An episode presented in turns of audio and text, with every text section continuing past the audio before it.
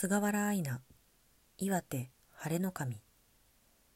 菅原さんは出身地である岩手県の伝統芸能をテーマに得意とするキャラクターデザインに取り組みました。岩手県には数多くの伝統芸能が存在することを知っていますか？菅原さんはキャラクターたちを通して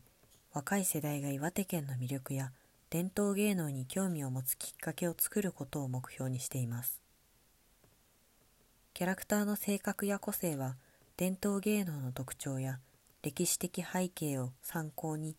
細かく設定されているのでぜひ紹介サイトを見てみてください。